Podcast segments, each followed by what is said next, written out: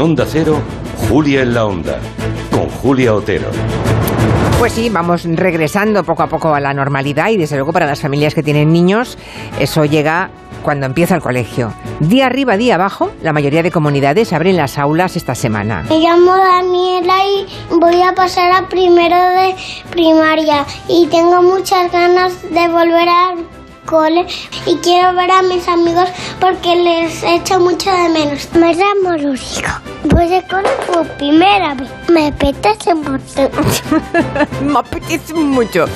Bueno, no, no, no todos empiezan, claro. La educación es una competencia transferida, ya lo saben, así que nos podemos encontrar con casi 10 días de diferencia en el inicio de curso de las clases, porque, por ejemplo, mientras en Murcia y Extremadura empiezan entre el 12 y el 15 de septiembre, en Cataluña, por primera vez, los niños volvieron al cole mmm, antes que nadie, este mismo lunes, el lunes pasado, ¿eh? el día 5, con gran indignación, por cierto, del sector educativo. Y todo esto nos ha hecho plantear el tiempo de gabinete, esta vuelta al cole.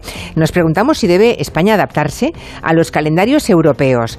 En nuestro país está claro que hay cambios sociológicos importantísimos que se han producido en los últimos 40 años, entre ellos el trabajo de los dos progenitores, pero eso no ha alterado el tiempo escolar.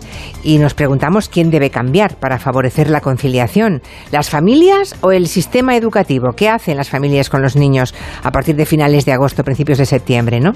¿A quién favorece, a quién perjudica ese desajuste entre el calendario laboral y el calendario lectivo? Es un tema que llevamos a gabinete y lo plantearemos a Ignacio Guardans, a Julio Leonari, por descontado, a Fernando Iwasaki y por supuesto a todos ustedes que si quieren opinar, con mucho gusto eh, les escucharemos.